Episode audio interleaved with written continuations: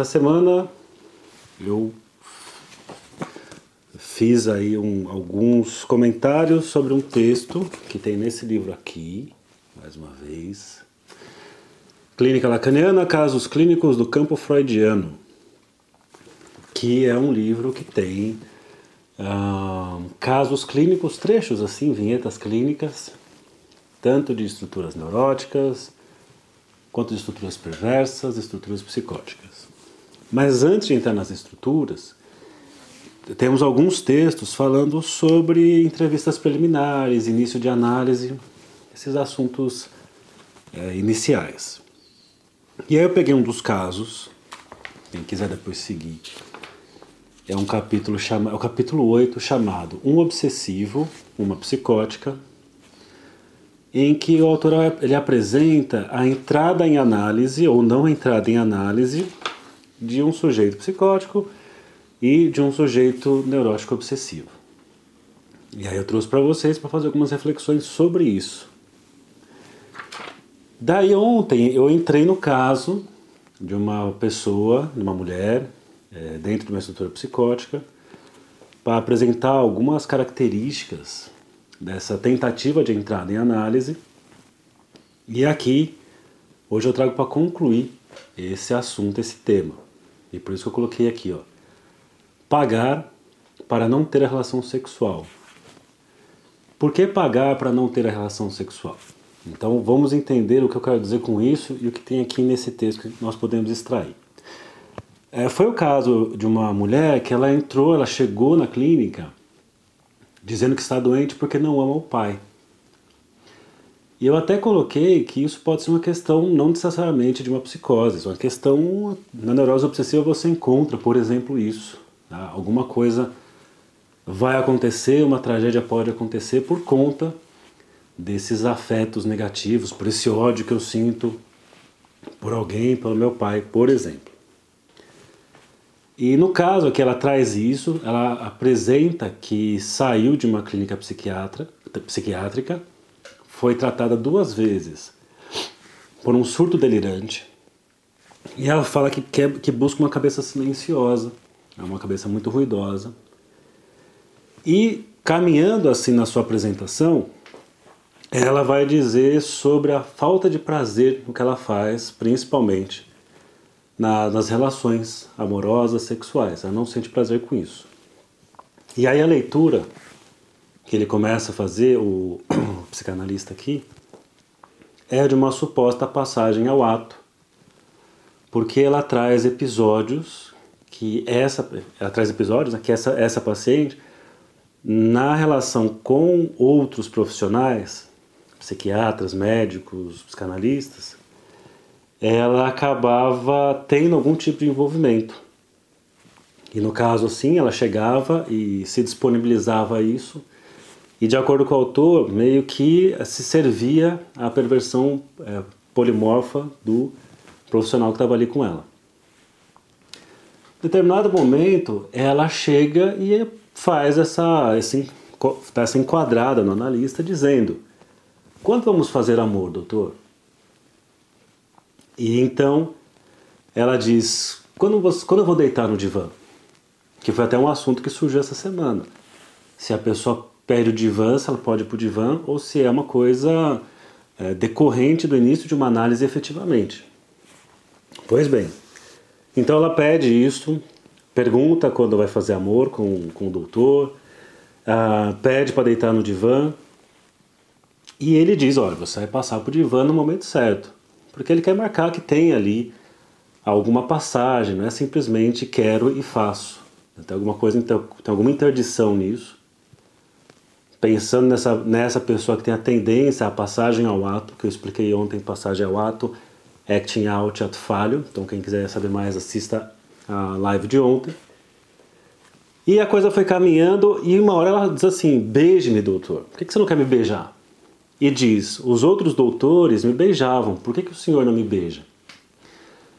E eu trouxe uma coisa importante, que é muito comum nos atendimentos aos neuróticos, vir buscar na análise com aquele profissional algo diferente. Então, qual a diferença que você tem a oferecer? Tanto que é uma frase muito comum. É, se escutar, olha, já, já passei com fulano, ciclano, beltrano, me ajudou nisso, naquilo, mas tal coisa ninguém consegue, você precisa me ajudar com isso, ou o outro não foi efetivo. Existe essa comparação, mas sempre marcando a diferença. Esse não funcionou, não funcionou, e você precisa funcionar de alguma forma. Essa é uma fala muito comum. Tem algo que convida o analista para é, ocupar um lugar fálico, olha, ninguém conseguiu. Será que você vai conseguir? Mas isso é uma característica mais neurótica. Mas aqui ela vem buscar o mesmo, a repetição. Eu nem chamo de repetição, né? Ela busca o igual. Olha, os outros me beijavam, que hora você vai me beijar?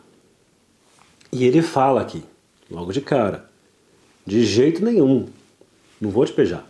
Não é, não é isso aqui que nós teremos numa análise. E ela fala, ele interrompe a entrevista quando chega nesse ponto, e ela diz: Não lhe pagarei. Aliás, o seu dinheiro eu joguei na lata do lixo. E o analista diz: Você me deve, a sessão de hoje você vai pagar na próxima. Por quê? Ele está querendo chamar para que ela saia dessa dimensão do mesmo, né, do que é igual. Se todos os outros fizeram, você faz também. E a questão do dinheiro tem uma importância, que estava falando ontem, não só monetária. O analista precisa do dinheiro, claro. Né, ele tem vida como todo mundo, tem gastos, tem as coisas que ele compra, enfim. Mas tem uma questão do valor simbólico do dinheiro. Por isso que normalmente um psicanalista não tem um preço fechado. Pode até ter ali um valor mínimo, um valor máximo, mas alguma coisa que é, se movimenta dentre esses, esses dois pontos, um mínimo, um máximo, uma coisa assim.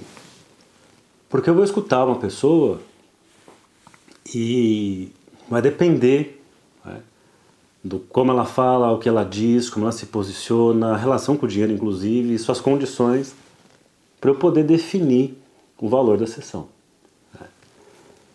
É, então você pode ter uma pessoa que um valor X não tenha peso nenhum na, como falta para essa pessoa, e tem uma outra pessoa que um valor X, é, muito menor que X,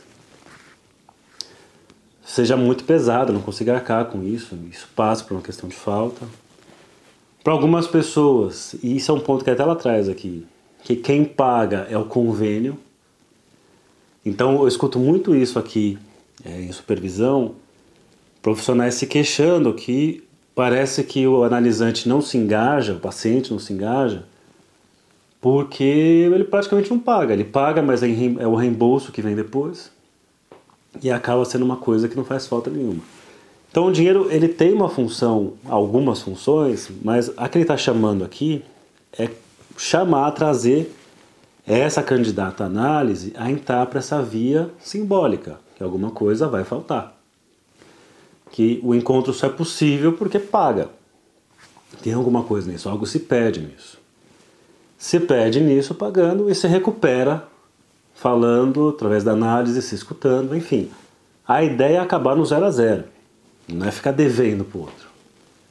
Mas é pagar algo e você paga por esse algo, você fala e você é, readquire por via simbólica o valor, o valor monetário.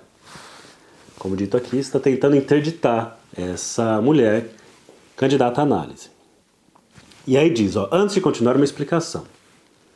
Desde o início eu recebia com, com guia de convênio. Assim, só lhe competia pagar 20% do preço das sessões. Então é uma queixa muito comum. Agora posso trazer uma, um bom dia falando sobre isso, sobre esse pagamento aí de quem usa o convênio, o plano de saúde. Enfim. E ela insiste, por que não fazemos amor, doutor? Não há mal. Eu queria deitar-me. Tenho muitos problemas no escritório. Olha que interessante. Meus patrões não sabem mais o que inventar para me dar trabalho. Não quero fazer o que me mandam fazer. É a posição dela em relação à interdição, de fato. Não quero fazer o que me mandam fazer. E no momento do pagamento ela diz: Não posso pagar-lhe a sessão da segunda-feira. Seu dinheiro ficou na lata do lixo. Deveríamos explorar aqui né, o porquê que ela traz isso, mas não vai dar tempo. Faço de saber que, futuramente, doravante, a partir dali, ficaria a seu cargo o preço da sessão. eu não assinaria mais nenhuma folha e da próxima vez ela deveria saudar o atrasado. E veja só aí a, a conclusão desse caso. Logo no começo da entrevista seguinte, peço-lhe que ponha o dinheiro de duas sessões sobre a mesa. Ela o faz. Depois de sentada, ela dirige o olhar para onde, desculpa, para o lugar onde está o dinheiro e diz, apontando para o dinheiro, né? Se é assim, ou seja, vou ter que pagar, já me vou. Ou seja, você vai ter que passar pelo dinheiro, eu tô fora. Você vai passar pela via simbólica, eu tô fora. Se vai ter interdição, eu tô fora. Eu só vou pela via do gozo da passagem ao ato de repetir com o doutor aquilo que eu fiz com os outros doutores. Então veja só.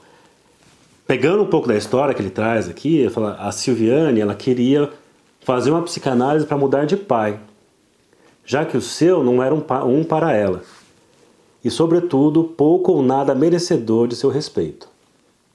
Ele traz aqui uma frase do Lacan do seminário RSI, em que o Lacan fala: Um pai não tem direito ao respeito quando não já ao amor, senão se o dito amor, o dito respeito é perversamente orientado, isto é, faz de uma mulher objeto A que causa seu desejo. Ou seja, sabemos que a mãe de Silviane, em seu discurso, aparece como objeto do gozo do pai.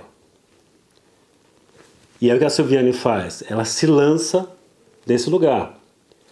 Silviane oferece-se ao outro enquanto o outro do gozo, enquanto pai gozante. Pai gozante, aquele pai do totem tabu, por exemplo, que o pai da ordem primitiva, que ele não tem interdição. Ele pode gozar ele pode usar tudo e todos, porque ele está acima da lei. Esse é o pai da, da Silviane. Veja, isso não necessariamente tem uma relação direta com o, a realidade desse pai. Isso envolve muitas coisas, o discurso dele, o discurso do outro, a relação com a mãe, a posição que é colocada, como isso chega até ela, como ela subjetiva isso. Tudo isso para explicar assim, não significa que um pai tal, um pai X resulta numa filha Y. Né? Um pai Z resulta numa filha W. Não é uma coisa, esse pai necessariamente dá nisso. Essa mãe necessariamente dá nisso. O que importa é muito mais que o pai ocupa um lugar desse outro enquanto gozante e quando ela procura uma análise, o analista entra nesse lugar de outro, só é possível um único lugar para ela. Qual é? Esse outro goza e eu me sirvo, né, eu sirvo como objeto para ele gozar. Fica nesse lugar. E aí o que, que ele tentou fazer com o dinheiro? Ele diz: pelo viés do dinheiro, tentamos abalar sua certeza qual certeza? A que sustentava que nosso encontro era encontros amorosos e realizar-se no cumprimento de um ato. Nossa resposta, que foi a resposta dele, de jeito nenhum, se revelou impotente para confrontar sua questão do impossível da não relação sexual, até no sentido da castração do outro. O que, que tem aqui de interessante? Ah, eu coloquei o título pagar para não ter a relação sexual, num sentido que o Lacan traz quando ele diz que não existe a relação sexual. O que ele quer dizer com isso?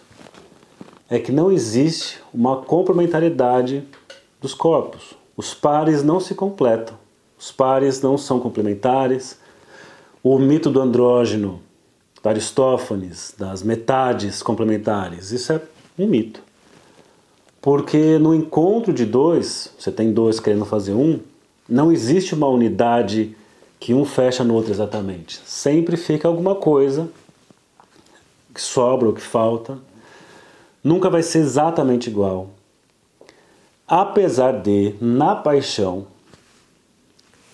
por força da fantasia e de um engano gigantesco, que poderíamos chamar de paixão pela ignorância da diferença, quando ficamos, quando, quando ignoramos a diferença que a, a paixão é possível, eu tenho a certeza e a sensação de que encontrei minha metade, o outro me completa. Inclusive, é, esse é um dos pontos. Como eu tenho, comecei a fazer um estudo sobre relações tóxicas, não gosto do termo, mas é um termo que se usa muito, então fui investigar. Alguns casos que eu li por aí e que escutei também, o que é claro que não é só isso. Uma, uma, você vê como relações tóxicas é um nome amplo que está querendo pegar um monte de coisa. E uma dessas coisas são pessoas que relatam que a outra pessoa deixou de ser o que ela apresentava no começo. Ou seja, no começo, na paixão, paixão pela ignorância, a ignorância da diferença, que quando estamos apaixonados não queremos ver nada. Não, perfeito. Por mais que o outro fale, pô, mas é igualzinho outra pessoa, é a mesma coisa. Você está cometendo o mesmo erro, sei lá. Você não quer nem escutar, você deixa de falar com a pessoa. Você rompe com os amigos, com algumas pessoas da família, porque você quer ficar nesse lugar da ignorância. E tudo bem. E mas passado o tempo e o convívio é inevitável, para sair dessa idealização do outro, o outro vai se revelar como outro. E o outro, quando se revela como outro, vai revelar essa máxima do Lacan de que não existe a relação sexual. Ou seja, não tem complementaridade. Você não me completa, eu não te completo. Aliás, que ótimo, né? É justamente, desculpa, é justamente por você não me completar que eu te desejo. E é justamente por eu não te completar que você me deseja. Se eu te completo, ou se você me completa, se os dois se completam, ou estamos na ignorância da paixão, geralmente início um relacionamento, ou estamos vivendo um grande tédio, porque não tem desejo. Pensando nisso, essa paciente chega para fazer justamente essa tentativa de montagem da relação sexual. E ela faz isso, ela tem essa experiência com outros doutores em que ela foi e é, querer ignorar, querer negar a não existência da relação sexual, ela vai para passagem ao ato de efetivamente ter relação sexual. Como não tem se eu faço isso? E quando ela chega para esse doutor, ele fala: Quero, quando nós vamos nos beijar, quando é que vamos para a cama, quando eu vou para o divã, erotizando o divã. É. Bebávamos. É sinusite. Esse horário ainda tá assim, mais tarde melhor. E ela querendo fazer esse um, essa, essa relação sexual, ele coloca o dinheiro como forma de dizer: não existe a relação sexual. Por isso que eu coloquei pagar para não ter a relação sexual. Certo? Então, hoje eu encerro aqui essa semana do Bom Dia falando sobre esses dois casos clínicos. Eu ainda vou preparar o, a temática da semana que vem, provavelmente sobre angústia. Fiz algumas postagens sobre angústia essa semana que pareceram muitas perguntas assim, talvez eu monte alguma coisa assim. Casos clínicos e angústia. Vamos dar uma olhada aqui em alguns comentários. Vou atender daqui a pouco, mas dá tempo. Taranã. Deixa eu ver se tem questões ou comentários. Já começou que a profissão é impossível. É, então aqui tem esse comentário que a psicanálise, de acordo com o próprio pai da psicanálise, é uma das profissões impossíveis. Educar, governar e psicanalizar. É, ou seja, ser professor, você vai falhar, governar, você vai falhar, e psicanalizar, você vai falhar. Mas não é, por, não é, não é por conta da falha que você vai deixar de fazer. Não é porque é impossível que você vai deixar de tentar. Afinal, a gente está sempre tentando impossível. É impossível a relação sexual. E que nós tentamos fazer o tempo todo? O tempo todo ter a relação sexual, ou seja, nos complementar com o outro, achar nossa cara metade, fazer um com o outro. Olha que bacana. Lá, com os comentários. Deixa aqui. Que caso desgraçado. Também quero esse livro maravilhoso. Então, esse livro, mais uma vez, ó, Clínica Lacaniana, Casos Clínicos do Campo Freudiano. É um livro que eu acho que ele já deve estar esgotado, que ele é bem veinho, mas você encontra ele facilmente na, no Google. Eu vou colocar lá no meu canal do Telegram, o PDF. Que mais, que mais, que mais? Não vou achar a metade? Não, não vai. Essa não é a base do gozo, não, é, não existe relação sexual. Ao contrário, né? o gozo é, é quando você crê que existe. Justamente o que ela faz é negar essa negativa para então querer afirmar que existe, o gozo está aí. Aí vai ficar gravado? Fica, fica sempre depois, ou aqui e depois ali no YouTube, tem uma outra câmera ali em alta definição. Mas beba água mais uma vez, aqui sinusite e está muito cedo ainda. Recados. Mais uma vez, desculpe pela minha sinusite essa hora da manhã. É, que temos de recados? Já começou o meu curso Psicopatologia das Relações Amorosas, 28 aulas gravadas, mais uma super live longa assim no final, para uma discussão geral. que mais? Quarta-feira que vem, dia 20, às 18h30, na Livraria da Vila, lá da Alameda Lorena, lançamento oficial do meu livro, meu livro. E autógrafo, vai ter coquetel, vai ter música ao vivo com o Paulão na guitarra ali, um amigo meu. Então prepare-se isso. Semana que vem tem mais Bom Dia Psicanálise, eu vou elaborar o tema aqui ainda para lançar para vocês. é isso. Sextou, boa sexta-feira para vocês. É... Até que dia, até que dia encontramos o teu curso. O curso ele está disponível ali eu não sei na data, como eu tenho que fechar para deixar o grupo de discussão para então ir para a live. Mas tem tempo ainda, tem um pouquinho de tempo. Não, eu não vou tocar. Quem vai tocar é um amigo meu. Eu vou estar tá ocupado assinando se tudo der certo. Espero que tenha bastante gente lá para assinar, né? Já comprei o livro maravilhoso, obrigado, muito bom. Espero que você tenha gostado aí. Vem para Curitiba divulgar o livro. Vou. Mas aí tem que ter algum evento, um convite, bolar alguma coisa, mas dá para fazer. Seria bacana assim. Eu sei que em Brasília vai ter. Em outubro eu estou lá em Brasília, no congresso. E, e aí então vai ter um dos dias que eu vou fazer o lançamento lá. Sobre o curso é só ir no meu perfil, perfil do Instagram. Tem lá assim, relação tóxica, não sei o que, tem uma setinha, você tem o um link. Precisa de um batera? Não, vai ser só, só guitarrinha jazz instrumental, assim. Ó, vou comprar o livro em Brasília, beleza, então. Chiquérrimo, poder vir para Floripa. Claro, putz, demorou, é só fazer um, pequeno evento, dá para fazer uma... Às vezes ir dar uma aula, né? Leva os livros, dá uma aula do livro, é bem possível sim, tá bom? Então tchau para vocês aqui, que agora eu tenho que atender, tchau para vocês e até o nosso próximo. Bom Dia